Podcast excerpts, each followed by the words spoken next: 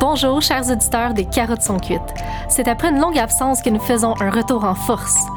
Dans le cadre de nos activités associatives, mon comité et moi-même avons eu la chance d'organiser un panel sur les droits des animaux pour l'Association végane de l'Université Laval. Nous avons eu l'honneur de recevoir Valérie Giroux, Alexia Renard et Jamie Dallaire. Merci d'être là et bonne écoute! Alors, euh, bien, tout d'abord, euh, merci beaucoup euh, à vous, chers panélistes, d'avoir accepté l'invitation pour ce panel. Sans vous, ben, ce, ce, projet n'aurait pu être possible. Donc, c'est vraiment grandement apprécié. je vais, je pense que je vais vous laisser vous présenter vous-même, en fait, vos, qui vous êtes, vos études, votre rapport avec le, le, droit animalier et ou le bien-être animal. on peut commencer par Valérie Giroux. Ben, bonjour, merci beaucoup de cette belle invitation. Euh, je suis très contente d'être euh, là aujourd'hui. Je suis euh, juriste de formation et j'ai, après mes études en droit, j'ai fait un doctorat en philosophie. Donc, je travaille sous l'angle de la philosophie morale en éthique animale. Je considère que je fais de la recherche engagée. Je me sens, je me considère comme une activiste et ma recherche fait partie de mon militantisme. Voilà. Anne-Marie, je crois que tu es sur mute. C'est vrai. Merci beaucoup, euh, Valérie. Euh, Alexia euh, Renard, est-ce que tu voudrais te présenter? Oui, euh, ben, merci également pour euh, l'invitation. Ça me fait vraiment plaisir d'être euh, d'être ici. Euh, moi, je suis j'ai une formation en philosophie initialement. après ça, j'ai travaillé plusieurs années dans un tout autre domaine, dans l'industrie du livre notamment. Puis j'ai repris des études en sciences sociales et j'ai fait un mémoire de maîtrise sur le mouvement vegan au Québec. Et actuellement, je suis en doctorat de sciences politiques et je travaille sur les jeunes véganes québécois merci beaucoup. Et euh, Jenny Dallaire. Euh, Bonjour, ben, merci, euh, merci de l'invitation. Moi, c'est, je, suis professeur au département des sciences animales ici à l'université depuis trois ans, trois ans et demi maintenant.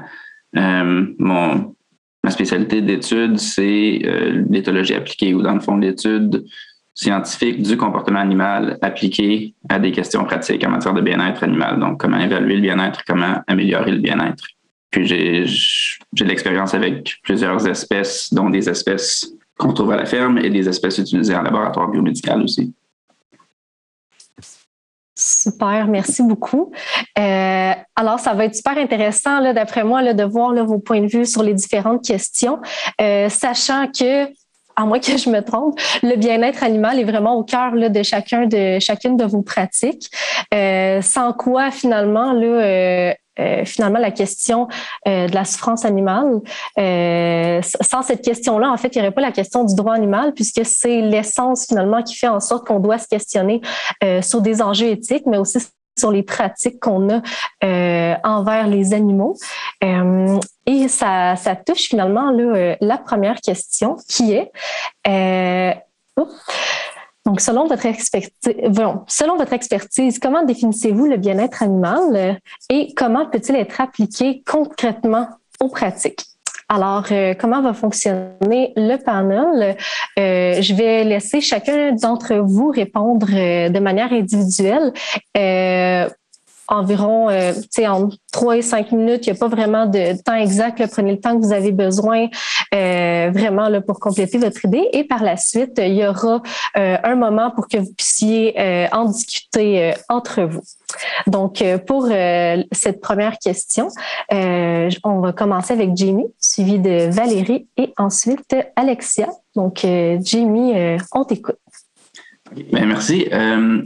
Donc, dans, mon domaine, euh, on, dit communément qu'il y a comme trois grandes familles de conception de ce que c'est le bien-être animal. Euh, trois façons principales de voir la chose parce que, bien entendu, c'est pas tout le monde qui, qui, a la même idée de ce que c'est le bien-être animal. Donc, ces trois grandes conceptions-là, euh, premièrement, on a l'idée comme quoi le bien-être animal, c'est une question surtout de l'état physique.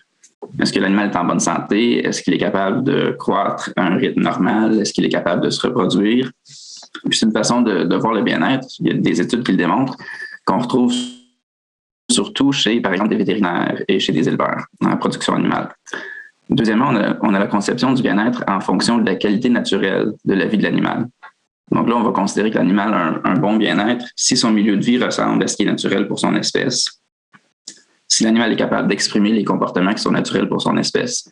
Et ça, c'est une perspective qu'on trouve beaucoup associée euh, aux citoyens, aux consommateurs, puis aussi en agriculture biologique. Finalement, il y a la vue que le bien-être, c'est avant tout une question des émotions ressenties par l'animal, donc la vie mentale de l'animal. Le bien-être, ça serait essentiellement la somme ou la balance des expériences mentales positives ou agréables et négatives, désagréables qui sont vécues par l'animal. C'est une perspective qu'on trouve beaucoup chez les chercheurs scientifiques qui étudient le bien-être animal, comme moi. Puis, comme de raison, j'adhère personnellement à cette conception-là du bien-être. Ce qui ne veut pas dire que les autres conceptions ne sont pas importantes pour moi.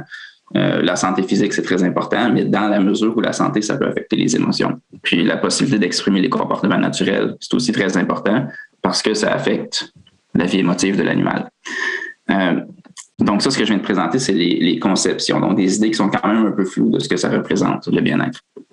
Maintenant, si on parle de définition, un niveau plus technique, euh, il y en a un grand nombre, il y en a qui sont assez ésotériques, longues à expliquer, euh, mais une définition que je trouve très utile pour communiquer des idées sur le bien-être, puis que je pense qu'il peut être assez rassembleuse, c'est celle qui a été présentée par Marion Dawkins, qui qui est une des pionnières de l'étude scientifique du bien-être animal. Puis elle propose que pour évaluer le bien-être animal, on, a deux questions à se poser. Premièrement, est-ce que l'animal a ce dont il a besoin? Et ça, ça se réfère surtout au niveau de la santé, ce dont il a besoin pour être en santé. Puis deuxièmement, est-ce que l'animal a ce qu'il veut? Pour lui éviter de ressentir une privation, pour lui éviter de ressentir une frustration, pour lui permettre de vivre des émotions positives. Puis souvent, ce que l'animal veut, ça va correspondre à ce qui est naturel pour son espèce. Donc, je trouve que c'est une définition qui, premièrement, est assez simple, qui, qui réussit à être centrée assez clairement sur les émotions de l'animal, puis qui va aussi chercher les deux autres volets, la santé physique avec la première question, la vie naturelle avec la deuxième question, donc qui répond peut-être un peu aux préoccupations de tout le monde en lien avec le bien-être. Euh, puis pour la deuxième partie de la question, comment l'appliquer concrètement aux pratiques, je découperai ça en deux volets. Premièrement, évaluation du bien-être. Deuxièmement, amélioration du bien-être. Euh, je dirais que pour évaluer le bien-être en suivant cette définition, on va se pencher en premier lieu beaucoup sur des indicateurs de santé physique ou physiologique pour évaluer est-ce que les besoins de l'animal sont comblés, les besoins de base. Puis ensuite, pour voir si les animaux ont ce qu'ils veulent, on va chercher à identifier par exemple des signes de privation. Euh, par exemple, on peut penser à l'expression des comportements répétitifs anormaux. Donc, un animal, par exemple, qui se balance de gauche à droite, on appelle ça des stéréotypies. Ce sont des signes de frustration persistante, des signes de stress chronique. On peut penser aussi euh, à mener des tests de, motivation, où dans le fond, on teste comment faire est-ce qu'un animal est prêt à travailler pour obtenir une ressource donnée. Et ça, ça va nous aider à comprendre les priorités de l'animal. Qu'est-ce que lui-même considère comme étant important? Autrement dit, ses désirs ou ce qu'il veut.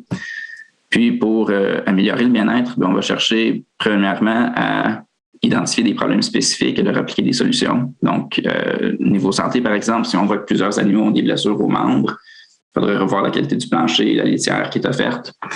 Si on constate au niveau des désirs que euh, les animaux veulent une ressource qu'ils n'ont pas normalement dans leur environnement, ben, il faudrait leur en donner. Puis aussi, en mode plus proactif, on peut chercher à faire des améliorations plus, plus générales au milieu de vie des animaux.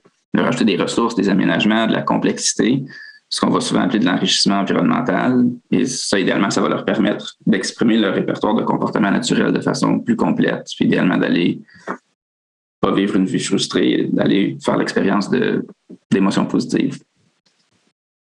Ça, ça, fait le tour pour moi. Merci. Super, merci beaucoup. On va pouvoir euh, enchaîner avec Valérie. Ah ben, je trouve la question euh, d'abord très intéressante parce que dans mon domaine de recherche, j'ai une perspective différente de celle de Jamie. Euh, mon, de, de, la perspective dans, dans, mon champ de recherche, la philosophie morale, la notion de bien-être est particulièrement difficile à définir la raison est qu'on a euh, plusieurs théories sur le bien-être et qu'aucune d'elles ne fait l'unanimité. Une des choses sur laquelle euh, plusieurs philosophes s'entendent tout de même, euh, c'est que le bien-être d'un individu est lié à ses intérêts. Les deux notions sont donc très proches l'une de l'autre. Pour savoir ce qui favorise le bien-être d'un individu, on va se demander ce qui est dans son intérêt c'est pas toujours facile de répondre à cette question-là, bien sûr. Il, est souvent périlleux de spéculer à propos des intérêts de quelqu'un, surtout quand cet individu-là n'est pas en position de nous exprimer ce qu'il pense lui-même euh, être ses intérêts. on peut quand même euh, faire de notre mieux et reconnaître que dans certains cas, c'est assez évident, que c'est même à, peu près indéniable. Par exemple, on peut affirmer, sans grand risque de se tromper, que les êtres sensibles ou sentients, selon l'expression qu'on préfère, ont intérêt à ne pas souffrir. La douleur étant un état aversif, les individus qui la ressentent, qui sont capables de la ressentir, cherchent à l'éviter. Les animaux comme les poules, les cochons, les poissons, les souris sont capables de souffrir et euh, on peut dire qu'ils ont donc intérêt à ce qu'on leur fasse pas mal.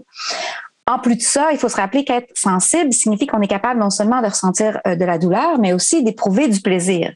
Et ça, ben, c'est une, euh, une bonne chose, évidemment. Il est dans l'intérêt de l'individu d'en faire l'expérience. Alors, quand on tue prématurément un animal, on le prive de toutes les bonnes choses, de tous ces plaisirs dont il aurait pu bénéficier s'il était resté en vie. Et c'est la raison pour laquelle l'élevage et les autres pratiques qui conduisent à écourter la vie d'animaux sensibles contreviennent elles aussi à leur bien-être. On pourrait parler de tous les autres intérêts des animaux, mais disons qu'il suffit, je pense, de reconnaître ces deux intérêts fondamentaux qu'ont de très nombreux animaux pour être forcé d'admettre que la plupart de nos pratiques qui consistent à les exploiter pour nos fins vont à l'encontre de leur bien-être. En d'autres termes, Respecter le bien-être animal n'implique pas de réformer notre manière de produire de la viande pour causer un peu moins de douleur aux animaux qu'on fait naître pour ça ou de les abattre dans des conditions moins pires, mais de renoncer complètement à l'élevage d'animaux pour ne, parler que de ce secteur d'activité-là là, et de nous tourner, euh, par exemple, vers des productions euh, céréalières ou maraîchères. Merci Valérie. On peut enchaîner avec euh, Alexia. Euh, ben, merci pour vos deux réponses, c'était super intéressant. Moi, je vais donner euh, un point de vue un petit peu différent. J'ai pas une expertise euh, ni technique ni philosophique pour donner une définition du bien-être animal, mais je peux apporter un point de vue un peu plus socio-historique. Et ce que je veux montrer, en fait, c'est que la notion de bien-être animal, elle dépend beaucoup du contexte social et historique dans lequel on se situe. C'est une notion qui a pu prendre différentes définitions au cours de l'histoire, et c'est une notion qui a beaucoup été définie en fonction des intérêts humains, en fait. Donc, c'est une préoccupation qui existe depuis évidemment fort longtemps depuis, euh, euh, l'Antiquité probablement, mais c'est vraiment à partir du 19e siècle qu'on voit donc apparaître cette préoccupation plus grande pour le bien-être animal, notamment avec la l'arrivée de lois euh, contre la cruauté animale, notamment en Angleterre en 1822 et en France en 1850, la, la loi Gramont en France. Et puis aussi l'apparition des premières sociétés de, protection euh, contre la cruauté animale, euh, notamment euh, la première étant fondée en 1824 au Royaume-Uni. Donc il y a un vrai progrès en la matière, une vraie révolution même, on peut dire, au 19e siècle, puisque ces lois vont prohiber le fait de maltraiter les animaux, notamment le bétail, en public et euh, vont donc euh, on va commencer à avoir une forme de on va pouvoir poursuivre les gens euh, en justice parce qu'ils commettent de, la cruauté envers les animaux. Cela étant, quand on y regarde de plus près, on s'aperçoit que c'est quand même assez étroit comme conception, puisque c'est uniquement le fait de brutaliser un animal en public qui va être défendu, ou euh, ça va concerner une catégorie d'animal très euh, ciblée, comme euh, le bétail uniquement, et on va exclure, mettons, les animaux chassés, les animaux qui subissent des expériences tout cela ne font pas partie du champ d'application euh, de la loi. Donc ça va conduire certains historiens et sociologues à dire qu'en fait finalement le bien-être animal n'était pas tant une préoccupation de ces gens qui ont promulgué ces lois, mais que c'était plutôt l'idée qu'il fallait euh, euh, éviter la violence envers les animaux pour éviter la violence entre humains. Donc finalement l'intérêt de l'animal n'était pas au centre de la mise en place de ces lois de, de protection et que c'était vraiment le maintien d'un ordre social pacifié qui était recherché. Donc je pense que c'est une analyse qui permet aussi de remettre en contexte que euh, il faut pas oublier que même si la question du bien-être animal c'est une préoccupation sociale historique de longue date, c'est une définition qui est difficilement objectivable, euh, qui est toujours située du point de vue humain. Puis je pense que c'est vraiment important de se, se, poser la question quand on en vient à. Puis là, j'essaie de répondre à la deuxième partie de la question, qui est euh, comment peut-elle être appliquée concrètement en pratique? C'est ben, en fait, qui contrôle ce bien-être, qui le définit et qui est en situation de pouvoir pour définir ce bien-être-là? je pense que ça, ce sont les questions qu'il faut se poser euh, en la matière.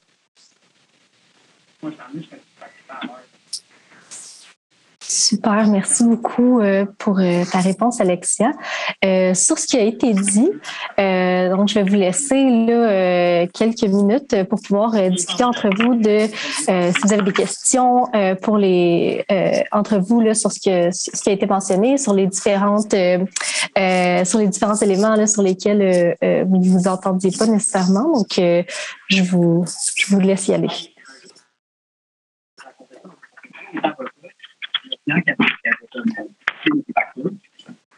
Peut-être qu'on s'entendait. Moi aussi, j'avais l'impression qu'on s'entendait quand même. Mais si, si, on n'a pas de questions sur des, des, désaccords, j'en ai quand même une pour Alexia pour euh, approfondir un peu parce que je trouve ça assez intéressant, la, perspective socio-historique. Euh, je me demandais, c'est peut-être pas dans ce que tu étudies, je ne sais pas, mais comme aujourd'hui, euh, dans les différentes sociétés extantes aujourd'hui, est-ce qu'on voit des, grandes divergences au niveau des, des façons de voir le bien-être, de le définir par l'humain qui est en position de le définir? Euh, là, tu nous as parlé de l'histoire, mais je me demande aujourd'hui à travers les cultures. Ouais, c'est une super bonne question. J'avoue que c'est pas forcément mon champ d'expertise, la question du, mm. des lois sur le bien-être animal aujourd'hui. Mm-hmm. Euh, je pense que je pense que globalement, euh, l'Europe est plutôt en avance sur les questions de bien-être animal, en tout cas en matière de traitement des animaux d'élevage. Notamment, je sais qu'en France, ils ont, euh, en France et en Allemagne, on a interdit le, broyage des poussins euh, mâles vivants. Donc, ce qui est quand même une avancée, même si elle peut être contestée parce que ça remet pas en question l'exploitation animale. Euh, sur le reste, c'est un peu difficile pour moi de répondre. Euh, je connais pas bien euh, les pratiques. je sais que le Canada est pas très bien placé sur cette question-là. C'est tout ce que je sais. Valérie, je sais pas si toi tu peux ajouter. Je me sentirais pas non ouais. d'ajouter quoi que ce soit là-dessus. J'aurais à mon tour peut-être une petite question si pour Jamie. Je voulais savoir si, euh, ben, justement, j'insistais sur euh, l'intégration de l'intérêt à ne pas avoir sa vie écourtée, à ne pas être tué prématurément dans la notion de bien-être. Et j'ai l'impression que souvent, on, euh, définit le bien-être d'une manière qui, qui, qui, distingue cette notion-là de, l'intérêt à poursuivre sa vie, à continuer à exister. Et je me demandais si dans ton champ de recherche, on considérait quand même que c'était une question qui relevait du bien-être, la de, l'existence de l'animal?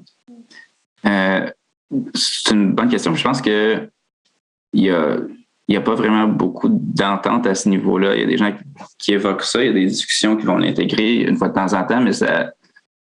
Comment je dirais ça? On s'en vient un peu bon pour déterminer comment l'animal va quand il est en vie. C'est loin d'être parfait, mais on peut comprendre les aspects de, la vie émotionnelle de l'animal. Est-ce que c'est plus positif? Est-ce que c'est plus négatif?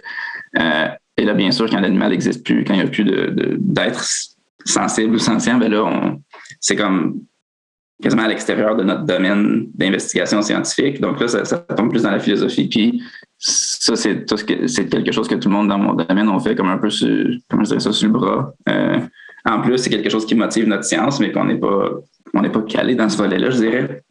Donc, euh, on en parle une fois de temps en temps, mais on n'a pas tendance à, mener d'études sur euh, l'impact sur le bien-être de ne pas avoir la chance de, de, vivre, disons, pour un poussin broyé ou quelque chose comme ça. Je ne sais pas si ça répond un peu à la question. Oui, euh, très bien. Merci.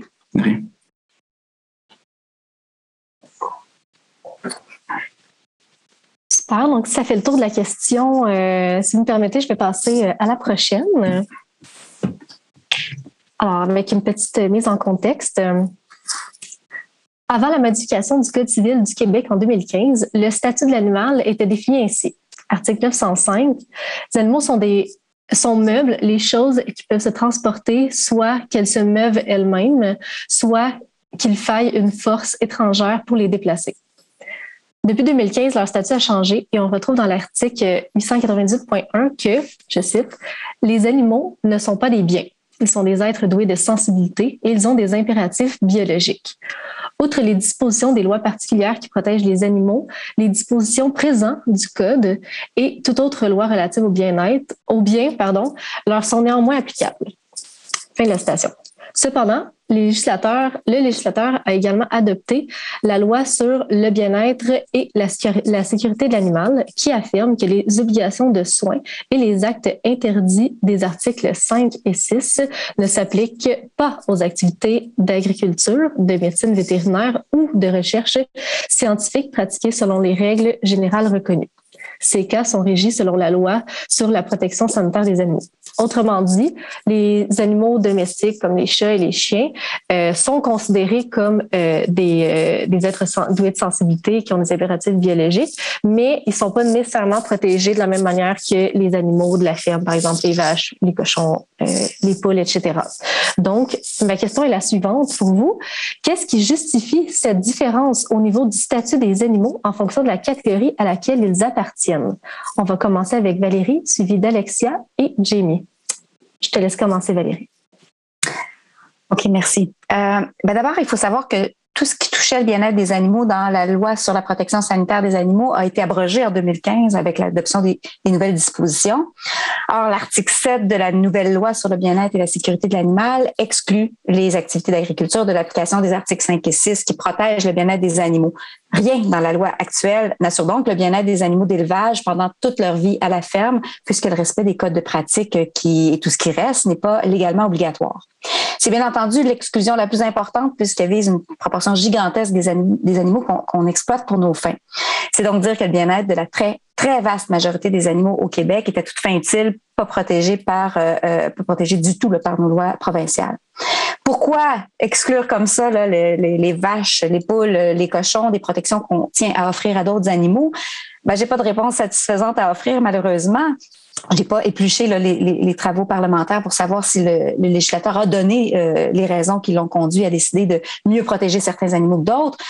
Mais je suppose, euh, on peut supposer, là, je pense que c'est pas, euh, c'est pas, c'est pas euh, un stretch trop, trop important là, qui nous dirait que même si techniquement les animaux de ferme sont exclus des protections relatives au bien-être, ils sont quand même protégés par des codes de pratique exigeants qui viennent combler le vide en quelque sorte et que nos producteurs font déjà tellement attention aux animaux dont ils prennent soin et que leur imposer des normes trop exigeantes représenterait pour eux un fardeau excessif.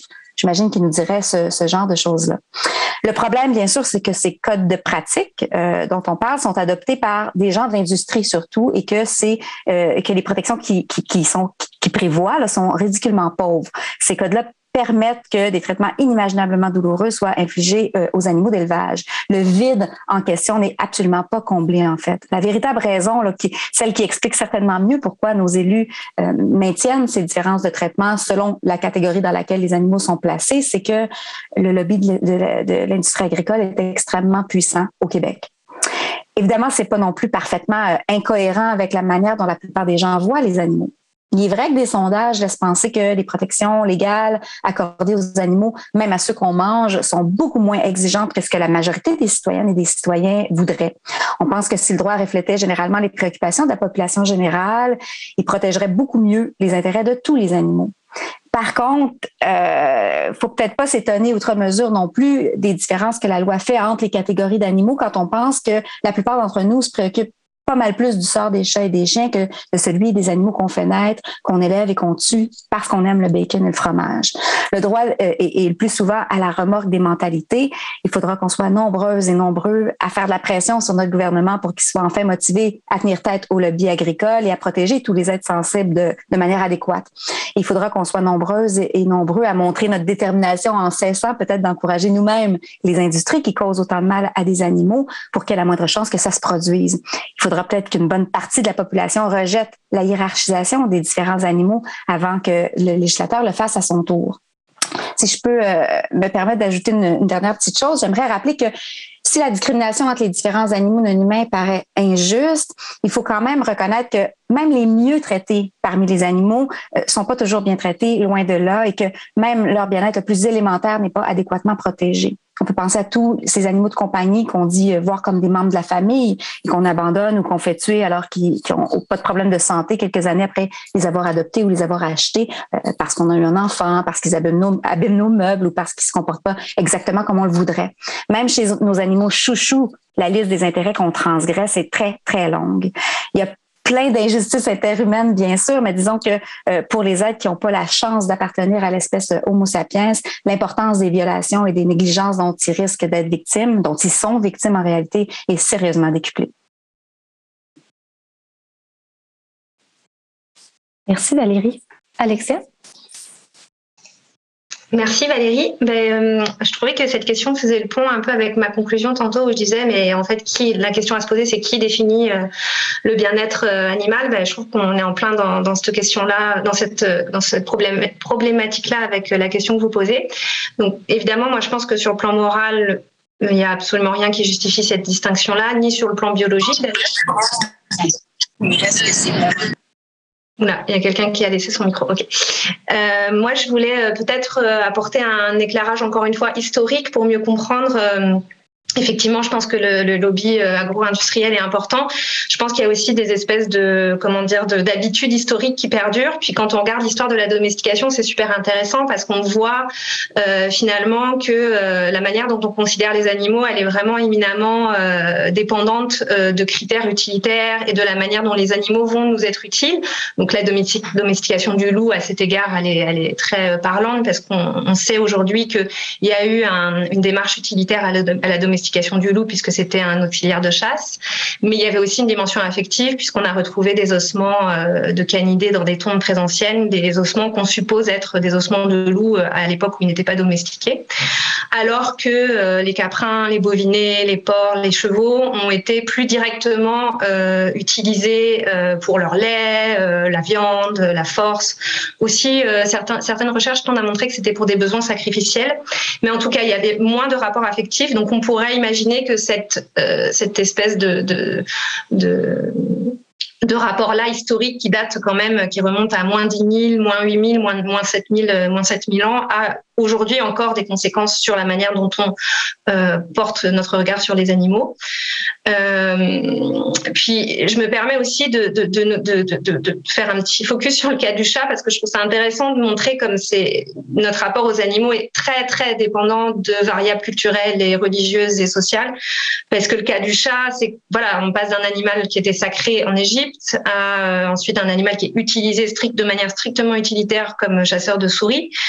Euh, puis qui est carrément persécuté au Moyen Âge euh, parce que, euh, surtout à partir de 1482, parce qu'on pense que c'est le représentant du diable sur Terre, et donc on autorise, euh, ça c'est le pape Innocent VIII qui autorise de brûler vif des chats en même temps que des sorciers et des sorcières, surtout des sorcières, avant de devenir l'animal chouchou aujourd'hui que plus personne en Occident ne peut imaginer consommer, alors qu'en Asie notamment euh, en Chine, mais pas qu'en Chine, on en consomme et cela répugne évidemment une partie des consommateurs occidentaux. Donc la question quand même de, de, la distinction qu'on fait entre les animaux, elle est vraiment euh, dépendante de motifs utilitaires en premier lieu, c'est-à-dire en quoi l'animal va nous être utile ou pas. Euh, mais aussi des représentations symboliques et religieuses et de la présence ou non de rapports affectifs. Puis euh, je pense que ça, ça permet de comprendre pourquoi aujourd'hui on a autant de mal à prendre en compte encore les intérêts euh, des animaux dits d'élevage. C'est que historiquement, en fait, on les a toujours plus ou moins, plutôt moins que plus pris en compte et il y a eu moins de rapports affectifs. En tout cas, c'est l'hypothèse que je, que je pose. Merci Alexia. Jamie? Euh, merci. Euh, je voudrais juste commencer en mentionnant que dans, le chat, il y a quelques personnes qui mentionnent que, dans le fond, la, loi accorde le même statut à tous les animaux concernés, soit qui sont des, êtres de sensibilité avec des impératifs biologiques. Euh, ce qui est vrai, donc même pour les animaux en agriculture ou en recherche scientifique, qui ne sont pas des biens meubles, mais, mais effectivement, malgré qu'ils aient ce même statut, en même temps, il y a cette exemption pour les articles 5 et 6 qui font que pour certaines sortes d'activités pratiquées par l'humain, euh, ces articles-là ne, s'appliquent pas. Puis les articles 5 et 6 sont un peu les, les articles clés de la loi, je pense. Euh, pour le résumer très brièvement, l'article 5, dans le fond, nous interdit de ne pas subvenir aux, impératifs biologiques de l'animal, des besoins d'ordre physique, physiologique, comportemental. on peut penser besoin d'avoir de, de, la nourriture convenable, un abri convenable, mais aussi besoin de s'adonner à certains comportements que, si on ne leur permet pas, l'animal pourrait en souffrir. C'est de la frustration, du stress chronique, et ainsi de suite. Euh, puis l'article donc, l'article 5 nous dit qu'on ne peut pas ne pas subvenir à ces impératifs-là, sauf dans les cas d'exemption, qui sont quand même nombreux. Puis l'article 6, lui, nous dit qu'on ne peut pas faire subir de la détresse à un animal, soit par acte, soit par omission, mais encore une fois, sauf dans les cas d'exemption. Euh, qu'est-ce qui justifie ces exemptions? Ben, je, pense qu'on tourne un petit peu tous alentour de la même réponse. Euh, je ne sais pas si c'est écrit comme tel ou expliqué comme ça quelque part, pas ce que je sache, mais peu importe, je pense que c'est sûrement une perspective utilitariste qui explique l'exemption. C'est que on, accepte de causer des torts aux animaux parce qu'il va y avoir des bénéfices qui vont en découler. Puis, euh, parfois, le bénéfice est pour l'animal. Comme en médecine vétérinaire, par exemple, l'idée, c'est qu'on peut, on peut imposer de la détresse à l'animal, par exemple, si c'est pour le soigner, pour son propre bien. Euh, dans certains domaines de recherche scientifique, ça pourrait s'appliquer aussi. Des, de la recherche en médecine vétérinaire, par exemple, ou en conservation de la faune. Ça se pourrait. Mais dans d'autres cas, le bénéfice est clairement pour l'humain, euh, que ce soit en recherche scientifique, si on, traite l'animal comme un modèle pour représenter le patient humain, ou d'autres domaines de la recherche fondamentale ou appliquée, où il n'y a pas explicitement un bénéfice qui est visé pour l'animal. Puis, euh, même chose dans les activités d'agriculture, clairement, le bénéfice est pour la production, pour la consommation par l'humain. Euh, au niveau, de, dans le fond, du cadre législatif. J'ai peut-être une différente compréhension un petit peu de, Valérie. Je vais juste l'expliquer brièvement, parce que ma façon de le voir, euh, c'est que le, libellé de l'exemption, il dit que l'exemption s'applique si ce qui est fait à l'animal, c'est fait selon les, pratiques, non, selon les règles généralement reconnues. Donc ça, c'est le, code de pratique, par exemple, en élevage. Ça veut dire en gros que les exemptions s'appliquent quand les vétérinaires ou les chercheurs ou les éleveurs font les choses de façon normale pour leur milieu, donc en agriculture selon le code de pratique, en recherche selon les normes euh, du Conseil canadien de protection des animaux, qui, bon, comme Valérie l'a souligné, sont des ensembles de normes assez minimales pour préserver le bien-être parce que ce sont des documents qui sont rédigés avec un œil vers le bien-être, mais aussi en prenant en compte ce qui est considéré comme étant faisable par les intervenants du milieu. Euh, donc, cette clause-là des, règles généralement reconnues, euh, je pense qu'elle fait en sorte que c'est pas parce que c'est un animal de ferme que j'ai le droit de lui faire n'importe quoi. Euh, la loi m'interdit quand même de lui causer de la détresse ou de ne pas subvenir à ses impératifs biologiques si ce que je fais, ça va au-delà de ce qui est normal dans un domaine. Mais c'est vrai que ça fait en sorte aussi que je peux lui faire plein de choses qui seraient considérées comme de l'abus chez d'autres espèces. Pour faire un petit exemple rapide, je peux couper la, queue d'un porcelet en lui, donnant, en lui des analgésiques convenables parce que ça, c'est dans le, dans le code de pratique et je peux le faire parce que ça fait partie normale de la production porcine. Mais je ne peux pas faire la même chose à mon chat, à mon chaton, à moins d'avoir une raison médicale. Euh, chez le chaton, ça violerait presque certainement l'article 6 sur la détresse. Euh, chez le porc, non, parce qu'il y a une exemption. Mais si on prend une autre espèce agricole, la vache, par exemple, elle-même, si elle est agricole, on la traite comme un chat pour cette pratique parce que dans le code de pratique, on ne peut pas lui couper la queue sans raison médicale. Je pense que ça, ça fait vraiment, ben, même un système à deux vitesses, un système à 30 vitesses. Puis ça devient vraiment du cas par cas en fonction des codes de pratique qui diffèrent d'un milieu à l'autre, qui des fois sont vieux, des fois sont nouveaux, reflètent tout un paquet de différents intérêts. C'est ça. Il n'y a pas beaucoup d'uniformité dans la façon dont c'est appliqué.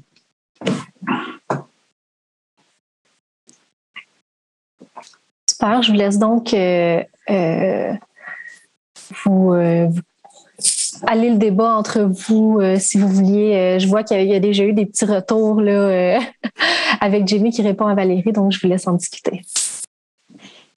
Peut-être que je, voudrais quand même reconnaître qu'en effet, quand on parle de la, disposition où on, nous dit qu'il faut respecter quand même les règles, les règles normales dans l'industrie, en réalité, c'est par, par le, biais des, des, codes de pratique. Euh, selon ce que je comprends, c'est que c'est quand même le caractère obligatoire de ça est quand même euh, contesté ou contestable ou discuté précisément parce que le généralement est pas précis. Là. On ne sait pas exactement euh, si, si c'est, euh, ça fait ça fait pas en sorte que ces codes de pratique là sont euh, obligatoire, d'une part, et ensuite euh, je, le respect des, normes qu'ils contiennent.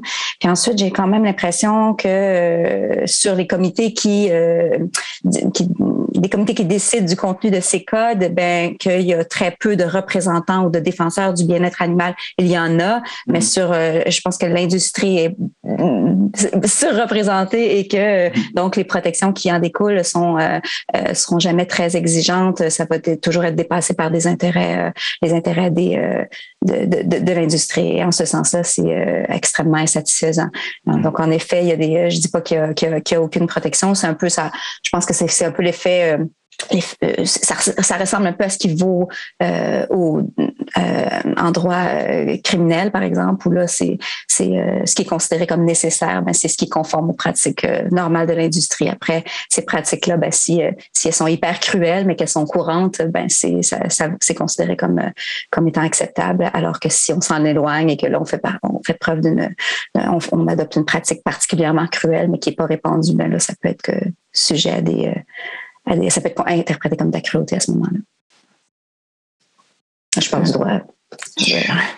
Moi, j'avais une question euh, peut-être pour vous deux, euh, qui êtes plus versés dans le droit que moi. Est-ce que vous savez s'il y a un autre domaine où, euh, enfin, dans lequel, parce que là, finalement, ce que je comprends, c'est que c'est l'industrie qui, qui est comme juge, et pas dire qui a des intérêts financiers, mais qui en même temps euh, fait la loi, quoi. C'est ça, entre guillemets, qui est comme à la fois, euh, comment dire, il y a comme un conflit d'intérêts, mettons, de ce que je vois, puisque c'est comme la, la, personne qui a des intérêts financiers qui propose sa propre définition du bien-être à travers les codes de pratique. Est-ce que c'est bien comme ça qu'on peut le définir déjà, ou est-ce que je me trompe, est-ce que c'est un peu caricatural?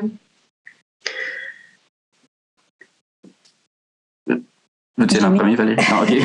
vas-y, vas-y, pardon. Ben, euh, ben, pour répondre un peu aux deux, je pense que oui, c'est vrai que dans les, les, les, communautés qui font les codes de pratique, il y a une, prépondérance de gens qui viennent de l'industrie, que ce soit l'industrie elle-même, disons les éleveurs euh, de porc, on va dire, ou les, les industrialiers, les détaillants. Euh, puis il va y avoir quelques chercheurs, quelques personnes qui font partie du groupe de défense des animaux, mais oui, le, poids numérique il fait pas le poids. Euh, par rapport à la, la je, me, je, me, perds un petit peu dans les trucs. Alexia, euh, tu demandais, oui, bon, non, je, je, l'ai compris là. Je pense que ça, ça, reflète un peu ce que tu disais. Puis je pense, je pense qu'historiquement, c'est comme un, un, réflexe, mais un peu une initiative des gens dans les industries de, de production animale qui se sont dit on, on va s'autoréguler Mm-hmm. avant de se faire réguler par le gouvernement, qui est, disons, une approche plus européenne. On va adopter des normes qui vont comme un peu satisfaire tout le monde. Mm. Puis comme ça, on, va éviter l'approche législative qui va être plus dure, qui va être en dehors de notre contrôle. Euh, je pense que ça, ça, vient de là. Puis là, aujourd'hui, le processus, il est comme. C'est ça, il, implique une agence, euh, la, Conseil national pour les soins des animaux d'élevage qui va recruter des gens de l'industrie puis des gens un peu de, de l'endroit de différents secteurs pour faire un, un, panel qui va travailler sur les codes de pratique. Puis, euh, juste pour répondre à ce que Valérie disait tout à l'heure, je pense qu'au niveau de la portée légale des codes de pratique, il y a comme peut-être une zone grise ou une incertitude parce que ma lecture de la situation, c'est que jusqu'à 2015, les codes étaient établi sur une base purement volontaire, puis respecté sur une base purement volontaire par chaque secteur de production, mais que là, dans la loi euh, sur le bien-être et la sécurité de l'animal, là, avec la, référence aux règles généralement reconnues, on retrouve, mais étant pas juriste, je ne sais pas à quel point c'est direct, parce que dans la loi elle-même, c'est juste pratique généralement reconnue. Si on regarde le guide d'application de la loi, là, ça dit on veut dire les codes de pratique, on veut dire les normes du Conseil canadien de protection des animaux en recherche, donc, je ne sais pas si, à ce que je sache, ça n'a jamais été testé en cours. Il n'y a pas comme un agriculteur qui été traîné en cours pour dire tu as fait telle chose à tes vaches, et puis là, on va regarder ce que c'est dans le code de pratique, oui ou non, pour voir si tu as violé la loi.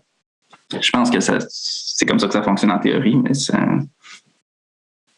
ne s'est pas rendu jusque-là, à ce que je sache on bénéficierait peut-être à ce moment-ci, ou peut-être qu'on peut euh, le faire lors de la discussion générale à la, fin si on a le temps, mais de l'expertise de certaines personnes qui sont en ligne présentement.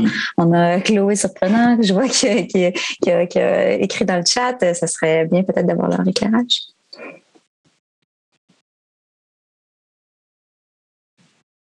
Ah oui, effectivement. Ah, Chloé, est-ce que tu voulais. Euh, bonjour? Mais je pense que Daphné était bien partie. Daphné a terminé sa maîtrise aussi. Là. Euh. Je peux un peu se joindre à nous, deux juristes. oui, allô, c'était pas prévu. Pardon. euh, mais je ne sais pas s'il y avait une question en particulier là, sur laquelle vous voulez qu'on. Mais mais oui, là, euh, ben, enfin, juste pour me présenter, parce que là aussi, on arrive inopportunément, là, sans qu'on sache vraiment euh, Euh, oui, mais je suis, comme Chloé, euh, on est juriste, je suis avocate aussi. Euh, présentement, je commence un doctorat en, droit animalier, mais précisément plus justement en agriculture. Et donc, pas mal de discuter là, de, de, de, ces codes de pratique-là, c'est quoi un peu l'impact juridique qu'ils ont, et, etc. Là. Mais oui, donc, en gros, c'est ça.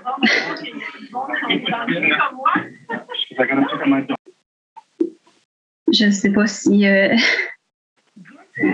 je veux pas m'imposer. C'était quoi la question? Liée au droit de Mali? Est-ce qu'il y avait une question à savoir s'il y avait le même genre de, renvoi à des règles généralement reconnues dans d'autres domaines, ça? Je, comprenais plus précisément qu'on on se demandait euh, euh, à quel point les codes de pratique peuvent être considérés comme euh, générant des normes obligatoires, des normes légales obligatoires.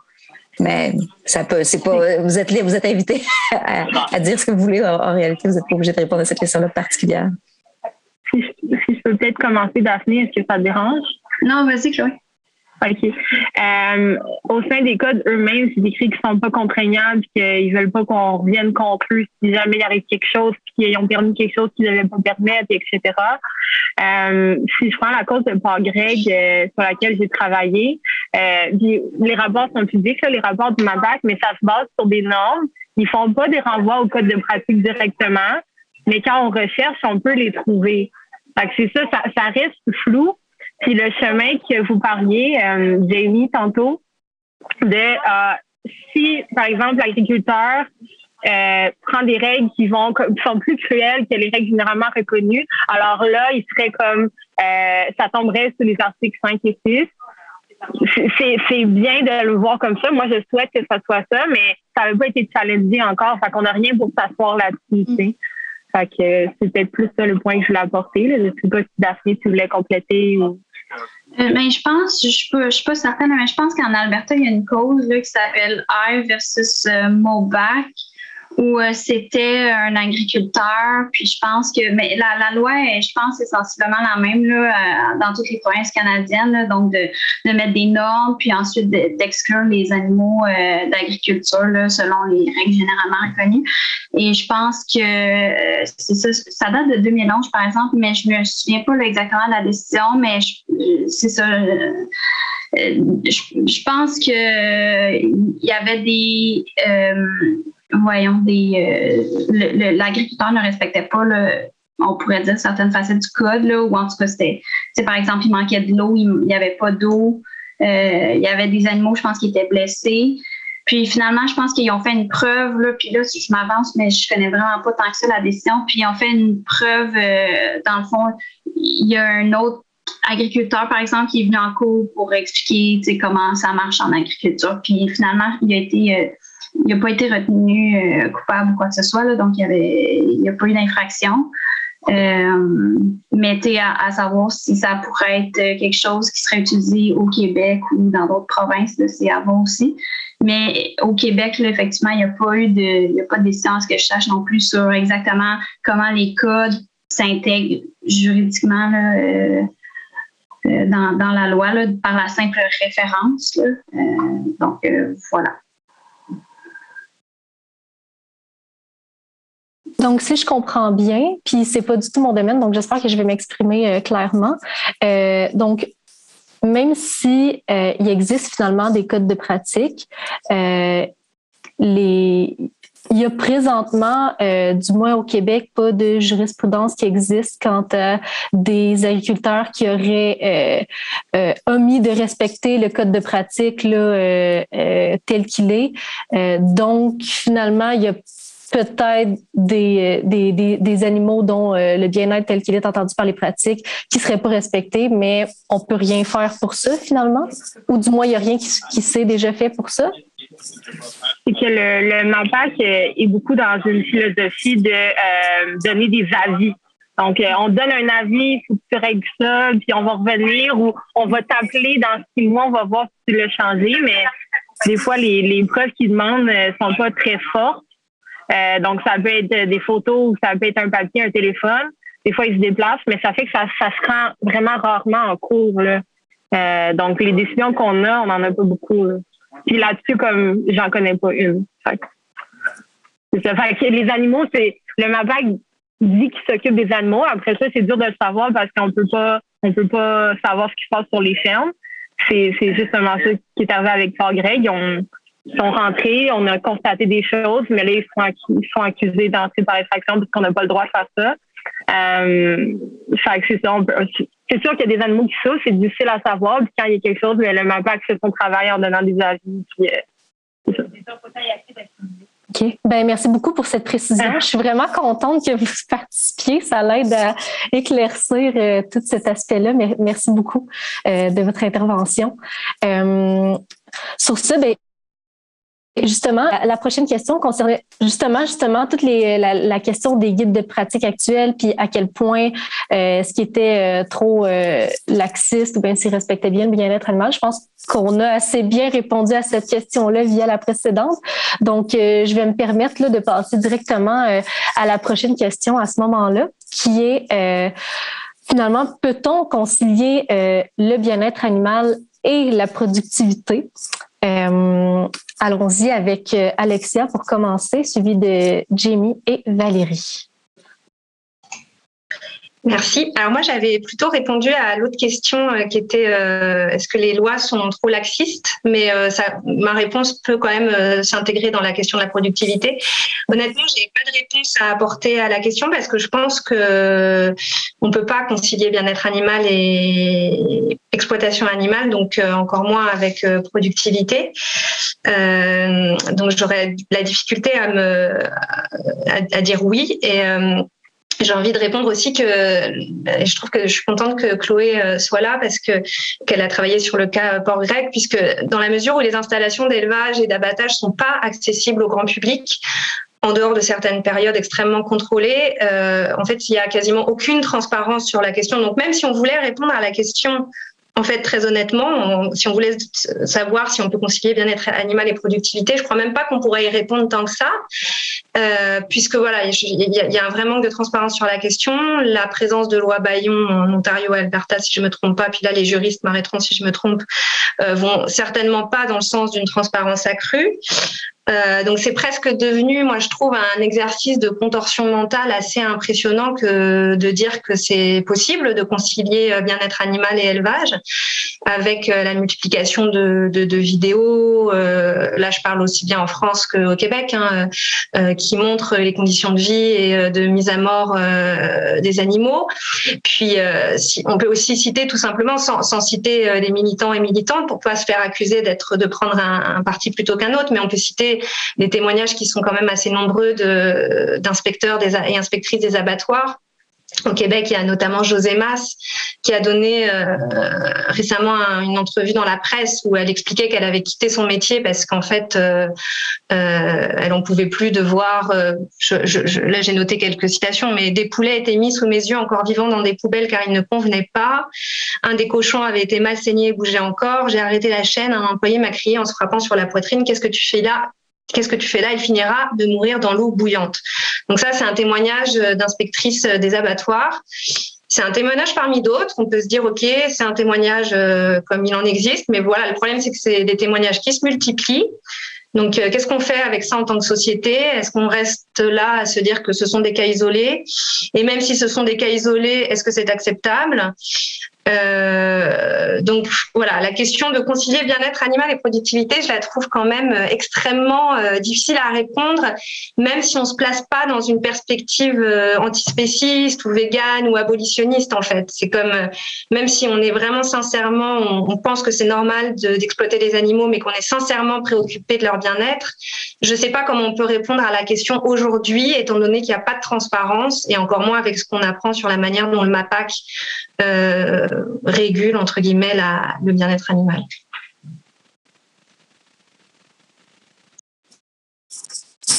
Merci beaucoup. Euh, alors, on va pouvoir passer maintenant à Jenny. Merci. Euh, la question du bien-être animal concilié avec la productivité, je vais la prendre comme étant en lien spécifiquement avec les animaux en agriculture. J'aurais le goût de répondre un peu en deux temps. Premièrement, est-ce qu'on peut concilier bien-être animal et production animale? Euh, autrement dit, est-ce qu'on peut produire de la viande ou d'autres produits animaux tout en respectant le bien-être des animaux qu'on utilise? Euh, là, je précise que je, vais répondre comme en fonction de la conception du bien-être ou de la définition que j'ai présentée tout à l'heure, qui, porte surtout sur est-ce que l'animal vit plus de positif que de négatif? Euh, parce que c'est sûr que si on, si on prend une conception comme ce que Valérie a présenté tout à l'heure, ou déjà de priver l'animal de vivre le reste de sa vie, déjà ça contrevient au bien-être. au moins tout ce qui est production de viande, ça prend le bord. Puis les autres productions, euh, que ce soit les œufs ou le lait, bon, il y a des complications aussi. Euh, puis je veux dire aussi que le, point qu'Alexia amène par rapport à la transparence, c'est, un super bon point, puisque je vais présenter, je pense que ça, ça néglige un peu cet aspect-là. Donc, je présente un peu le meilleur des mondes, on va dire.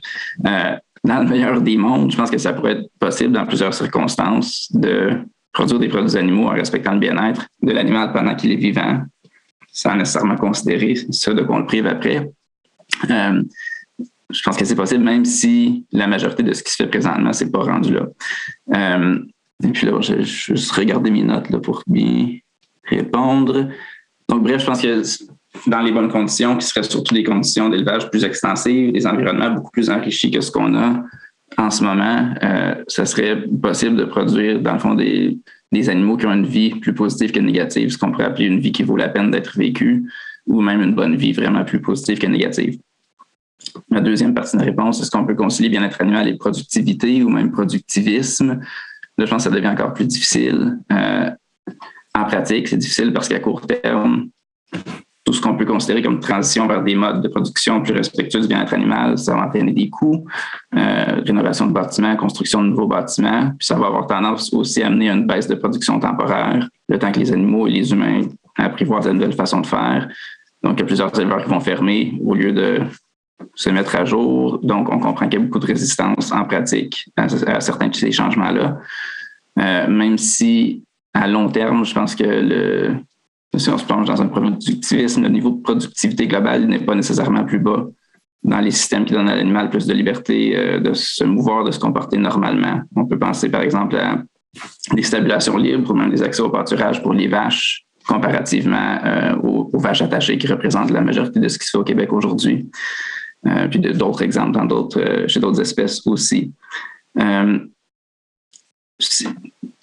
je voulais vous conter une petite histoire, mais je pense qu'on n'a pas le temps. Je vais laisser la parole à Valérie. Euh, ben, je vais aller dans le sens de, Jimmy. En réalité, je, je, je pense que de manière euh, ben, en tout cas en partie. Je, je, pense que de manière générale, l'ambition d'exploiter des animaux pour en tirer un profit fait en sorte qu'on a d'immenses incitatifs à faire des, économies, à couper des, défenses, des, à couper les dépenses partout où on le peut et que les, les diverses manières de rendre les choses moins pires pour les animaux ont tendance à gruger sur les profits et donc à être évitées autant que possible par les producteurs. Cela dit, je pense aussi que certaines euh, rares améliorations du traitement réservé aux animaux peuvent être profitables pour les agriculteurs, du moins sur le moyen et le long terme, une fois que les efforts pour modifier les pratiques ont été fournis, que les coûts liés à l'adaptation de la machinerie, ou des, des installations euh, auraient été rentabilisés il arrive que les producteurs résistent et refusent malgré tout de procéder à ces changements par habitude ou parce que c'est contraignant à court terme. Mais je suspecte qu'il arrive euh, aussi parfois qu'ils savent qu'il est pour eux économiquement avantageux de le faire, mais font bien attention de ne pas le dire publiquement de manière à pouvoir profiter d'un avantage supplémentaire, celui de montrer euh, au public qu'ils sont prêts à de grands sacrifices pour assurer le bien-être euh, de leurs animaux et à redorer leur blason peut-être auprès des consommateurs.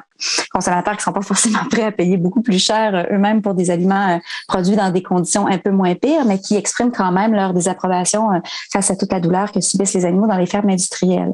Bon, c'est peut-être c'est spéculatif, c'est un procès d'intention, vous me direz, c'est quand même des, des je pense, des spéculations ou des hypothèses légitimes.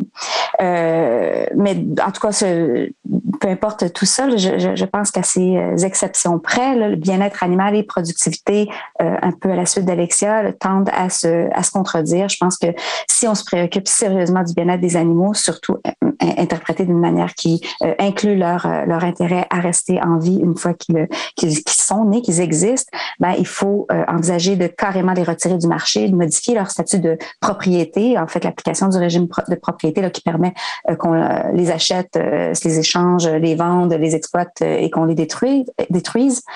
il faut renoncer à les voir comme des ressources à notre disposition, comme des sources de profit.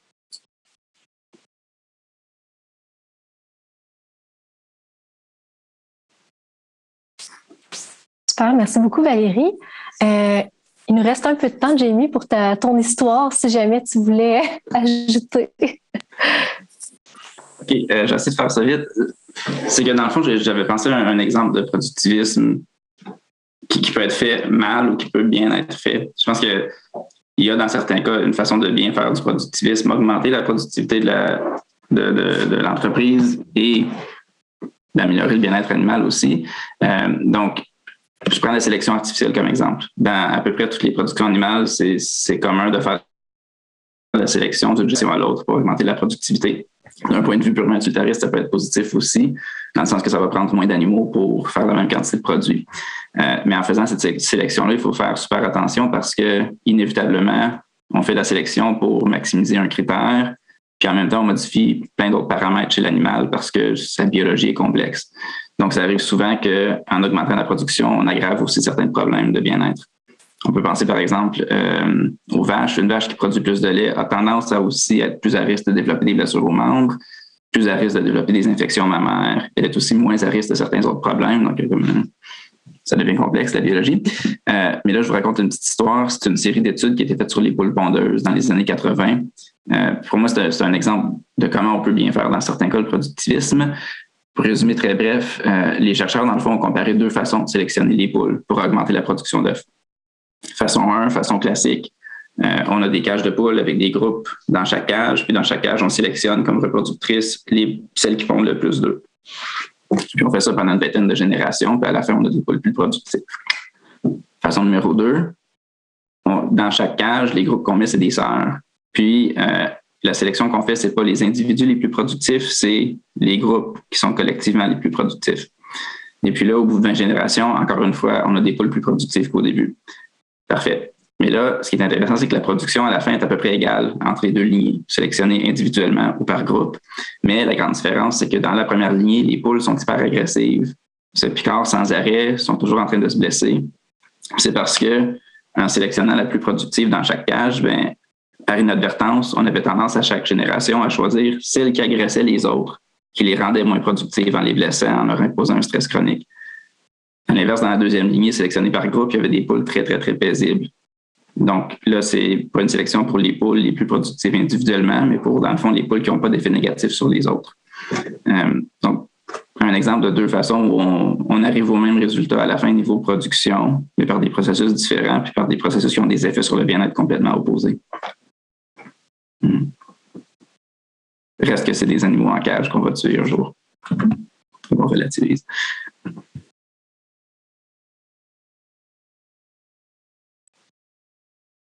Non, mais c'est super intéressant ton, ton, anecdote parce que moi, quelque chose qu'on me, me, dit très souvent, c'est euh, justement, on parle très souvent de l'agressivité des poules, que oui, mais les poules euh, se picorent entre elles. Finalement, il y, a, souvent cet argument qui revient que les, humains sont là aussi pour euh, finalement la domestication des animaux. Ça les a, ça a apporté beaucoup aux animaux, qu'en les, en les mettant dans des cages, on les protège d'elles-mêmes. donc, je trouve que c'est intéressant de voir que la question de l'agressivité, elle peut aussi résulter d'une sélection euh, opérée par l'humain lui-même. Finalement, euh, c'est l'humain qui a créé ce problème-là. Ce problème-là. Enfin, je ne sais pas si l'histoire de la sélection des poules euh, individuelles, c'est comme ça que c'est opéré la sélection génétique des poules pondeuses partout dans le monde, là, mais en tout cas, je trouve ça intéressant de. règle générale, la sélection elle est faite sur la, la, productivité de l'individu dans à peu près tous les secteurs. Puis c'est comme un peu plus récent de prendre en compte des effets génétiques indirects est-ce que tu remplis le sort des autres animaux? Hmm. D'accord. Est-ce qu'on sait si ça a un lien qui ont été capables de faire ça avec les poules plus que d'autres types d'élevage, puisque euh, leur, euh, leur existence finalement, leur vie en agriculture est comme moins longue que d'autres animaux, comme les, les, les, vaches laitières par exemple? Est-ce que c'est pour ça qu'ils ont choisi les poules ou ça je pourrais pas dire les raisons qui ont fait que ces chercheurs-là ont choisi les poules. J'ai l'impression que c'était des chercheurs de poules à l'origine qui ont eu l'idée. Mais oui, la sélection se fait plus rapidement, plus l'intervalle entre les générations est, court. Mais, ultimement, ça se fait chez toutes les espèces, euh, même ceux qui ont. Chez qui c'est juste un peu plus lent, mais. D'accord. Merci beaucoup pour l'anecdote avec la comparaison. Euh, donc, euh, finalement, c'est euh, avec le temps qui file, ça aurait été la dernière question. Euh, J'aurais aimé ça qu'on ait le temps de, prendre des questions des gens, mais au moins, on a eu la chance d'avoir l'intervention de, deux juristes précédemment. Donc, je suis quand même contente à ce niveau-là. alors, pour conclure, ben, je voudrais vous remercier d'avoir pris part à ce panel, chers panélistes. je pense que ça a été super enrichissant. Évidemment, c'est des questions, mais c'est des questions qui, restent sans réponse pour la plupart parce que, bon, on n'a pas, on pas les réponses, mais au moins d'avoir, euh, chacun vos visions, là, ça, ça a permis vraiment là, de, de, de, mieux comprendre ces questions-là, puis de, de, de, réfléchir aussi. Je suis certaine que les personnes qui nous écoutent, qui nous ont écoutés, euh, vont pouvoir continuer à réfléchir là-dessus, puis qu'on va tous avoir appris euh, quand même beaucoup de choses aujourd'hui. Donc, sur ce, merci et je vous souhaite une belle journée. Merci beaucoup. Merci beaucoup à vous. Puis merci Alex et Valérie. Merci. Au revoir.